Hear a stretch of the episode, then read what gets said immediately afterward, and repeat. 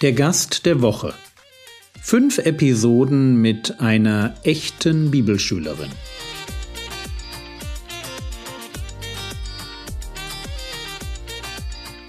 Theologie, die dich im Glauben wachsen lässt, nachfolge praktisch dein geistlicher Impuls für den Tag.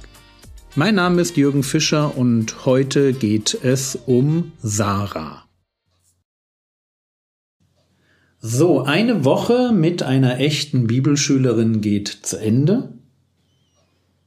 Sarah, du machst Praktikum bei uns in der Gemeinde. Ja. Ich gebe zu, das ist immer wieder für uns als Gemeinde ein Plus. Das hat damit zu tun, dass wir eine sehr kleine Gemeinde sind, dass wir ein sehr altes Gemeindehaus haben, mitten in der Stadt, wo immer viel zu tun ist und deswegen freuen wir uns eigentlich immer über, über Praktikantinnen und Praktikanten, die vorbeikommen.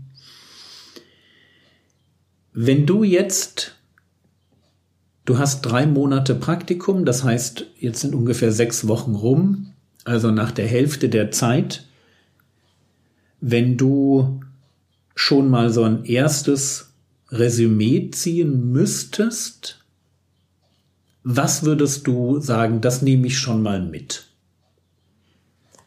Also ich nehme auf jeden Fall den Gedanken mit, dass Treue unfassbar wichtig ist für eine Gemeinde, dass die Menschen, die treu sind und das tun, was niemand sieht, wo niemand sie bejubelt, ganz im Gegenteil, wo vielleicht dann am Ende noch jemand kommt und sagt, das hättest du aber besser machen können. Es kommt immer jemand, der nicht mitgemacht hat und einen Verbesserungsvorschlag hat. Das garantiere ich dir, im Gemeindebau gehört das einfach dazu.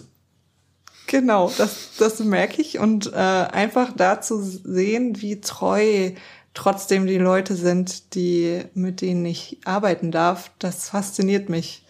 Und das ist auf jeden Fall auch ein Vorbild, ist auch was, was ich für den späteren Dienst denke, glaube ich, gut gebrauchen zu können, dieses Vorbild, treu zu sein, einfach treu sein. Ich denke, dass du da, dass du recht hast. Ich meine, ich bin jetzt ein paar Jahre länger schon in dem, was man vollzeitlichen Dienst nennt. Und ich würde genau das Gleiche sagen. Am Ende gewinnen die Treuen. Und es ist eine Tugend, die in unserer Zeit wahrscheinlich nicht mehr den Stellenwert hat, den sie aber eigentlich verdient. Treue. Ja, toller Punkt. Hast du noch etwas, wo du sagst, das ist dir schon ein ganz wichtiger Punkt?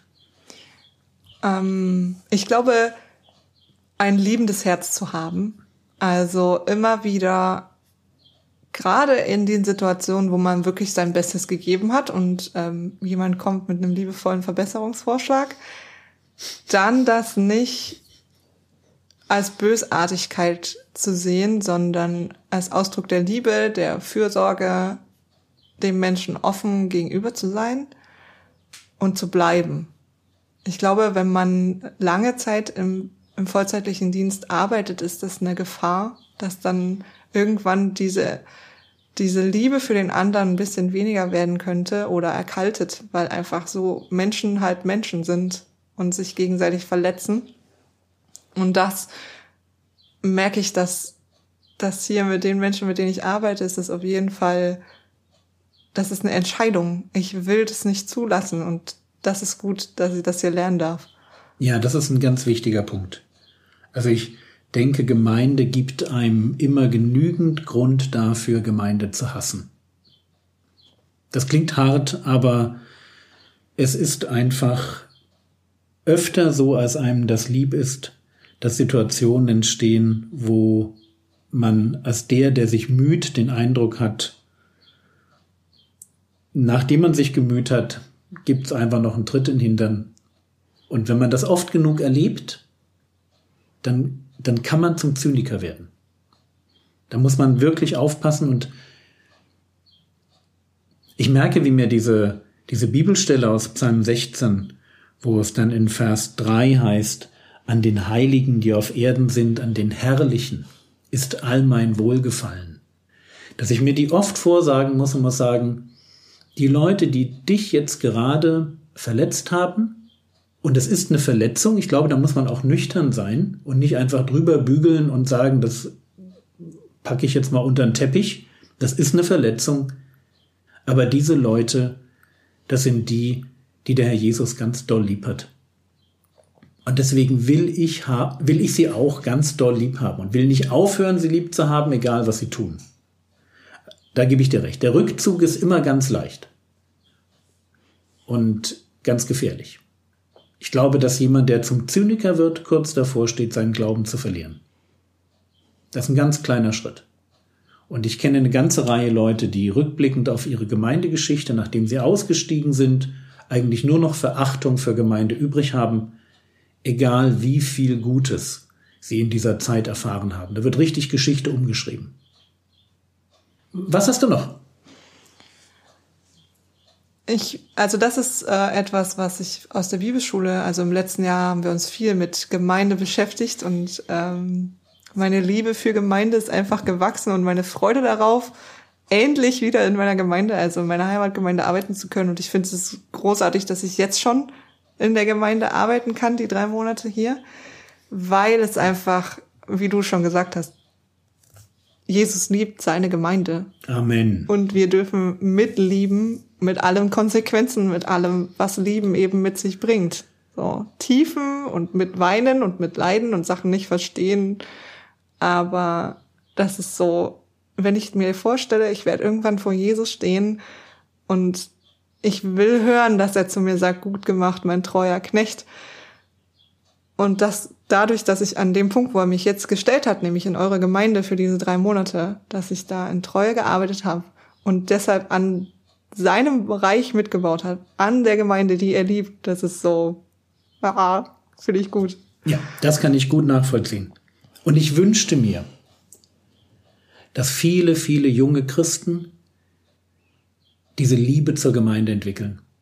Ich glaube, das wird ein großes Problem in den nächsten Jahren sein, dass immer mehr diese Liebe zur Welt zunimmt, die Ablenkung, das übermäßige Eingebundensein in Arbeit, in Gesellschaft und dass die tiefe Liebe zur Gemeinde, die der Herr Jesus hatte, als er am Kreuz starb, dass diese Liebe immer seltener wird. Schön, dass du sie hast. Wir freuen uns ganz aufrichtig, dass du dein Praktikum bei uns machst. Und an dieser Stelle auch von Seiten der Gemeinde, wir wünschen dir Gottes Segen, wünschen dir, dass du tatsächlich diesen Gedanken in die Mission zu gehen umsetzt.